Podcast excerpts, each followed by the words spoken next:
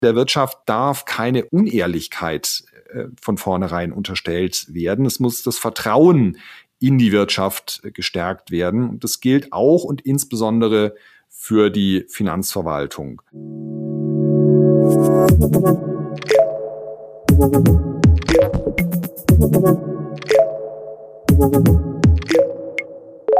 Hallo und herzlich willkommen zu der zweiten Folge des Ebner Stolz Mittelstandstalks.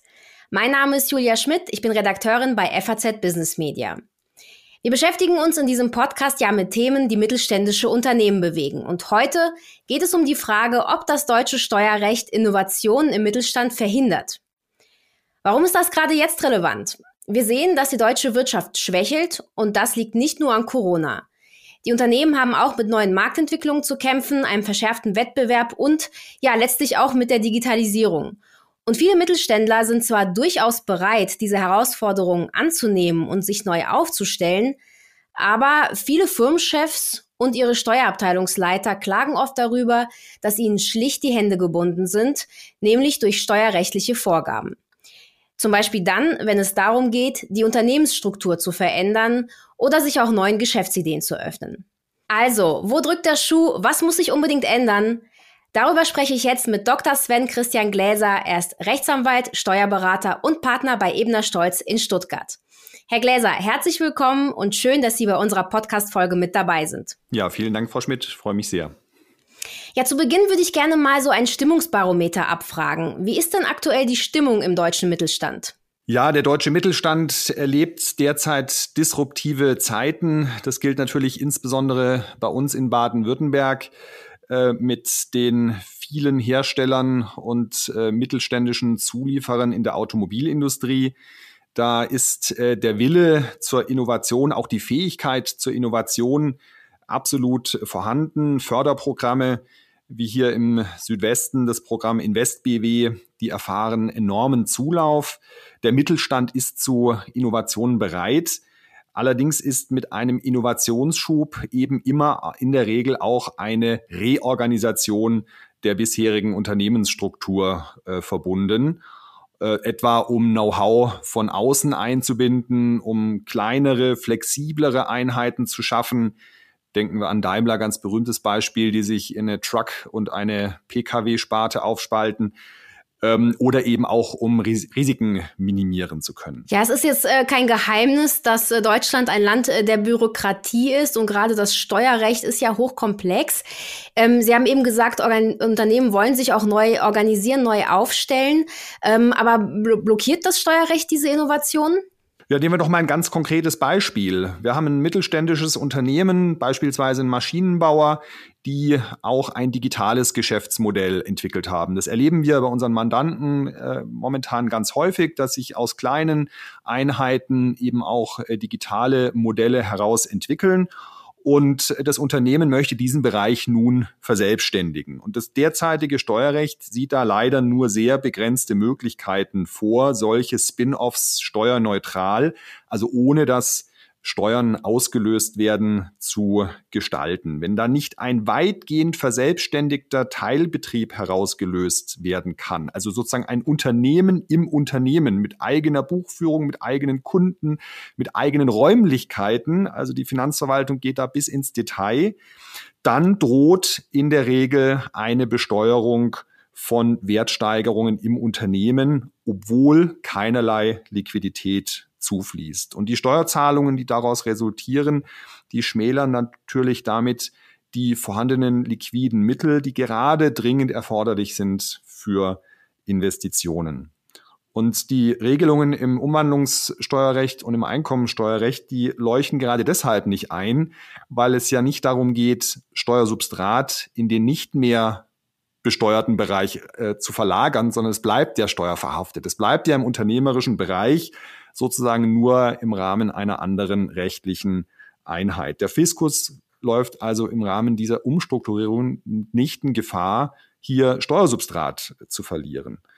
Und deswegen meinen wir, dass die rechtlichen Vorgaben unbedingt an die Unternehmenswirklichkeit angepasst werden müssen. Wir brauchen eine Verbesserung der Umwandlungs- und Umstrukturierungsmöglichkeiten sowohl für Kapital als auch für Personengesellschaften, um solche genannten zukunftsträchtigen Veränderungen für die Unternehmen steuerneutral ermöglichen zu können. Okay, also das klingt für mich so, dass Unternehmen quasi äh, vor einem Dilemma stehen. Also sie verschieben entweder Umstrukturierungen, die wirtschaftlich eigentlich erforderlich oder ja auch sinnvoll wären, äh, oder sie schlucken die Kröte und zahlen zur Unzeit Steuern. Ähm, wie beurteilen Sie das denn? Ja, genau so ist es. Das betrifft leider insbesondere mittelständische Unternehmen, die eben oftmals in der Rechtsform einer Personengesellschaft organisiert sind, weil die ihnen mehr unternehmerische rechtliche Flexibilität einräumt, als es bei Kapitalgesellschaften der Fall ist. Und um äh, bezogen auf diesen Bereich konkret zu werden, vor einiger Zeit hat der Gesetzgeber für Personengesellschaften die Möglichkeit geschaffen, sozusagen im Unternehmen belassene Gewinne, die nicht an die Gesellschafter ausgeschüttet werden, äh, so zu besteuern, wie es bei einer Kapitalgesellschaft der Fall ist, nämlich mit einem günstigeren Steuersatz. Und wenn ich nun eine solche Personengesellschaft, die von dieser sogenannten Thesaurierungsmöglichkeit dieser begünstigten Besteuerung von im Unternehmen belassenen Gewinnen Gebrauch gemacht hat. Wenn ich die umstrukturieren möchte, dann blockiert dieser Umstand nach aktueller Rechtslage nahezu jede Veränderung. Warum? Wenn ich aus einer solchen Personengesellschaft Unternehmensteile in ein anderes Unternehmen einbringen möchte oder in diese Personengesellschaft äh, Unternehmensteile aus anderen Bereichen einbringen möchte, dann wird so getan, als wären diese im Unternehmen belassenen Gewinne an die Gesellschafter ausgeschüttet worden und äh, werden der Besteuerung äh, unterworfen, was natürlich fatal ist, weil gerade dem Unternehmen keinerlei zusätzliche Liquidität zufließt. Und ähm, diese Thesaurierung, die ist damit allenfalls dann vorteilhaft nach geltendem Recht, wenn ich die thesaurierten Gewinne und die Unternehmensstruktur über viele Jahre unangetastet lasse. Und das ist natürlich weit weg von der heutigen unternehmerischen Wirklichkeit. Okay, also das heißt, dieses äh, Problem der Tesorierungsbegünstigung steht äh, Unternehmen, die sich restrukturieren wollen, häufig im Weg. Ähm, aber will denn da der Gesetzgeber nicht bereits Abhilfe schaffen ähm, und Personengesellschaften die Möglichkeit geben, sich da wie Kapitalgesellschaften besteuern zu lassen? Grundsätzlich ja, aber der Gesetzgeber räumt zwar mit diesem Optionsmodell Personengesellschaften die Möglichkeit ein, sich wie eine Kapitalgesellschaft besteuern zu lassen, aber auch die Ausübung dieser Option hat einen ganz erheblichen Pferdefuß, nämlich die Tatsache, dass sie wie ein Formwechsel in eine Kapitalgesellschaft aus steuerlicher Sicht behandelt wird. Und das führt gerade wieder dazu, dass die eben beschriebenen im Unternehmen belassenen, begünstigt besteuerten Gewinne ausgeschüttet werden oder als ausgeschüttet gelten, was wiederum eine massive Steuerbelastung in diesem Augenblick bedeutet, ohne dass dem Unternehmen irgendeine Liquidität äh, zufließt. Die Steuergesetze mit vielen anderen steuerlichen Bereichen nicht ausreichend abgestimmt nach unserer Wahrnehmung, kann eine solche Personengesellschaft, die hier optiert, ähm, steuerneutral umstrukturiert werden, also künftige Veränderungen steuerlich vollziehen. Wie sieht's aus bei grenzüberschreitenden Sachverhalten? Fällt eine solche optierende Personengesellschaft unter den Schutz der Doppelbesteuerungsabkommen? Oder haben wir da plötzlich Kollisionen mit der ausländischen Betrachtungsweise, wenn wir hier grenzüberschreitende Themen haben? Ähm, auch die Frage, ob eine solche optierende Personengesellschaft Teil einer ertragsteuerlichen Organschaft sein kann, ist völlig ungeklärt. Sie sehen, Frau Schmidt, dass hier eine Vielzahl von Fragen noch offen sind. Und äh, unsere dringende Bitte an den Gesetzgeber ist, dass er sich dieser Fragen annimmt, um hier möglichst weitgehend Rechtssicherheit zu schaffen und wirklich ein attraktives Modell für die Personengesellschaften ins Werk zu setzen, um sich hier entsprechend aufzustellen. Sprechen wir mal ähm, über einen anderen Weg, Innovationen anzugehen. Ähm, inzwischen gehen ja viele Unternehmen und auch alteingesessene Mittelständler Neuerungen immer häufiger mit jungen Partnern an. Also zum Beispiel in Joint Ventures oder in einer eigenen Unternehmenseinheit. Ähm, es ist klar, dabei hat natürlich nicht jede Idee Erfolg. Was passiert denn steuerlich, wenn ein solches Investment als verloren gilt? Ja, das ist natürlich leider im unternehmerischen Bereich so, dass nicht äh, jedes Projekt am Schluss Erfolg hat. Und wenn sich nun eine Geschäftsidee nicht wie gewünscht entwickelt, dann droht das Unternehmen angesichts der aktuell bestehenden Verlustnutzungsvorgaben auf diesen Verlusten, die ja dann in der Regel angefallen sind, sitzen zu bleiben. Ähm, wenn sich zum Beispiel bei einer Kapitalgesellschaft, bei einer GmbH nicht der erhoffte Erfolg einstellt und äh, die Gesellschafter, die Gesellschaft entschließen sich zu Umstrukturierungen, naturgemäß der Fall und das sich besser aufzustellen, dann gehen diese Verluste regelmäßig unter. Und das Gleiche gilt auch, äh, wenn sich das Unternehmen dann doch allmählich erholen sollte und in die Gewinnzone äh, eintritt, dann haben wir relativ straffe Verlustnutzungsbeschränkungen, die die ähm, Verrechnung mit laufenden Gewinnen deutlich erschwert. Auch das äh, entzieht natürlich den betroffenen Unternehmen dringend benötigte Liquidität. Also gewissermaßen wird da unternehmerischer Mut bestraft. Richtig. Der Staat sollte sich nach meiner Auffassung durch flexible Verlustnutzungsregelungen und durch eine zügige Verrechenbarkeit entsprechender Anlaufverluste ähm, dazu entschließen, Unternehmen nach Kräften zu fördern und insbesondere auch sanierungsbedürftige Unternehmen, bei denen die Unternehmer erkannt haben, dass Handlungsbedarf besteht, Veränderungsbedarf besteht, nicht noch bei ihren Bemühungen behindern. Okay, dann gehen wir doch mal jetzt aber mal von einem positiven Fall aus und stellen uns ein Unternehmen vor, dem es richtig gut geht. Ähm, in der politischen Debatte fällt ja hier oft auch das Argument, ja, diese Unternehmen würden sich sehr stark darauf fokussieren, einfach nur Steuern zu sparen.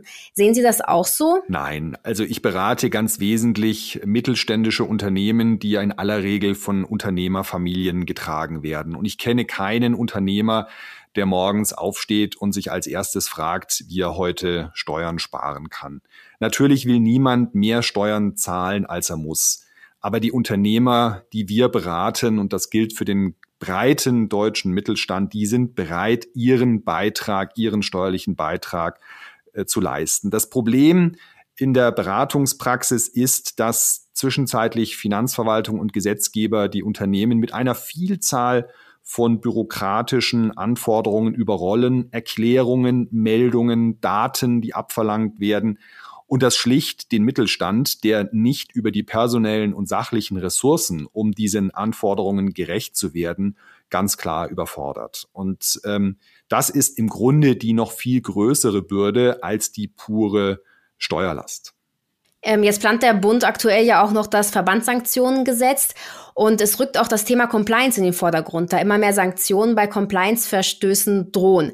Macht sich das denn auch im Steuerrecht bemerkbar? Ja, gerade im Steuerrecht. Ähm, das viel zitierte Schlagwort Compliance bedeutet ja, dass ich alle Pflichten unter Beachtung der gesetzlichen Vorgaben erfülle. Und das ist natürlich leicht gesagt, wenn wir sehen, dass die äh, Anforderungen an Unternehmen immer komplexer werden, ist natürlich die Wahrscheinlichkeit, dass mal etwas schief geht, umso höher. Und ähm, die wahnsinnig umfangreichen und komplexen Steuergesetze, Durchführungsvorschriften, Verwaltungsanweisungen, die machen es für die Rechtsanwender in der Praxis oftmals schwer, ähm, das noch nachzuvollziehen und dann der Compliance-Verpflichtung auch gerecht zu werden. Insofern droht hier tatsächlich den Unternehmen ein ganz erhebliches äh, Damoklesschwert, ähm, in dem dann dieses Verbandssanktionengesetz gerade auch den Mittelstand betrifft. Äh, diese Regelungsdichte, die Sie jetzt gerade angesprochen haben, wie kommen äh, mittelständische Unternehmen denn damit zurecht? Also in den Steuerabteilungen, sofern Mittelständler überhaupt über ausgesprochene Steuerabteilungen verfügen, das muss man ja auch mal sehen, besteht nach meiner Wahrnehmung eine sehr große Verunsicherung bei der Rechtsanwendung. Wie gesagt, die Strafbarkeitsrisiken schweben da wie ein Damoklesschwert über den Unternehmen und ihren Mitarbeitern.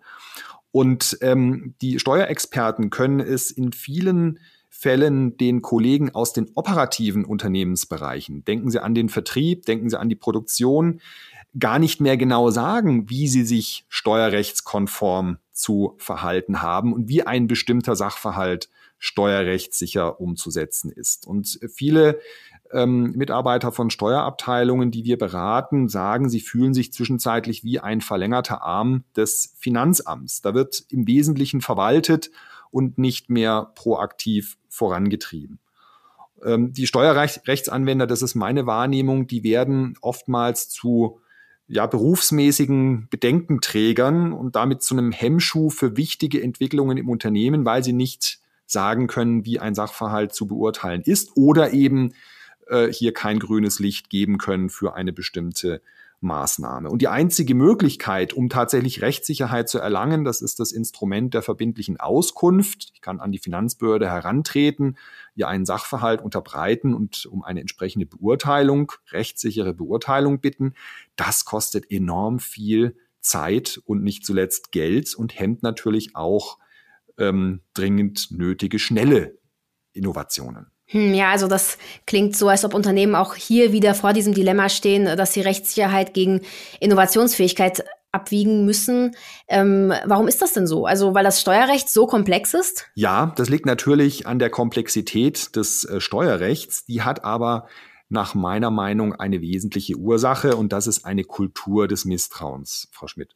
Gesetzgeber und Finanzverwaltung begegnen äh, jeder strukturellen Veränderung in Unternehmen zumal in grenzüberschreitenden Konstellationen mit hohem Misstrauen und gehen gleich von Steuertricks oder gar Steuervermeidungsstrategien aus.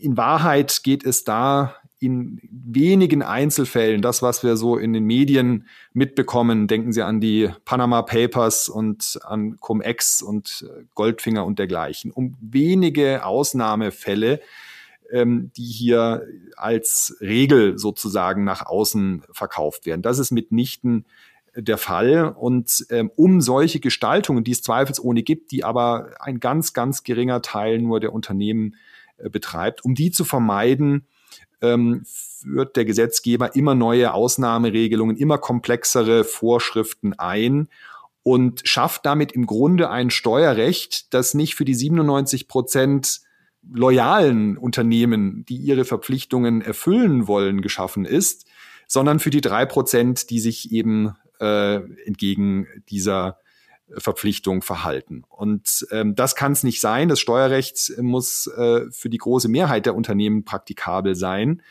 Ähm, und wir erleben in der Beratungspraxis gerade resultierend aus dieser Vielzahl von äh, Sonderregelungen und Ausnahmetatbeständen oftmals die Situation, dass wir sogar zu Doppelbesteuerungssachverhalten kommen, dass dann ein und derselbe Sachverhalt mehrfach besteuert wird, sei es im Inland, sei es auch im Ausland. Und ähm, das ist natürlich ein untragbarer Zustand. Ähm, wir haben den Eindruck, dass der Fiskus und der Gesetzgeber ähm, am liebsten den Status quo zementieren würden und dafür sorgen würden, dass sich nichts oder möglichst wenig verändert. Und das ist natürlich in den Zeiten, in denen ganz schnelle Entscheidungen aufgrund schneller Entwicklungen gefragt sind, fatal. Was ist denn Ihre Meinung? Ähm, was muss sich denn in der Steuergesetzgebung ändern? Also was wäre Ihr Appell an die neue Bundesregierung? Ich denke, dass sich das Mindset dringend ändern muss. Es gibt sie nicht, die bösen Unternehmen, die keine Steuern zahlen wollen oder die alles darauf anlegen, Steuern zu vermeiden. Wir brauchen in unserem Land wirtschaftsstarke Unternehmen, die Arbeitsplätze schaffen, die Steuereinnahmen generieren und damit letztlich äh, unseren Wohlstand sichern. Der Wirtschaft darf keine Unehrlichkeit äh, von vornherein unterstellt werden. Es muss das Vertrauen in die Wirtschaft äh, gestärkt werden. Und das gilt auch und insbesondere für die Finanzverwaltung. Hier ist partnerschaftliches Verhalten, partnerschaftliches Agieren gefragt. Und Gesetzgeber und Verwaltung müssen dafür sorgen, dass die Unternehmen rechtssicher in ihren Geschäftsbereichen agieren können. Die allermeisten Unternehmen wollen vor allem ihr Geschäft betreiben. Und ähm, deswegen muss da gelten, nicht jeder perfektionistisch ausgearbeitete Gesetzentwurf bis ins kleinste Detail sozusagen verästelt ist zielführend, sondern eine äh, gesetzliche Regelung, die an der unternehmerischen Lebenswirklichkeit orientiert ist, mit äh, dem Mut zur Lücke im Einzelfall. Ja, das wäre den Unternehmen äh, wohl zu wünschen. Spannendes Thema. Ich glaube, wir könnten noch viel darüber reden, aber wir sind tatsächlich schon am Ende unserer Zeit angelangt. Herr Gläser, vielen Dank, ähm, dass Sie da waren und dass Sie uns ein paar Einblicke gegeben haben. Ja, vielen Dank, Frau Schmidt. Und ja, liebe Zuhörer, danke, dass Sie auch mit dabei waren. Nächstes Mal sprechen wir über ein anderes Thema, nämlich über Digitalisierung und Datenschutz. Wie geht der Mittelstand damit um und muss er sich vielleicht neu aufstellen? Wir freuen uns, wenn Sie mit dabei sind und bis dahin machen Sie es gut.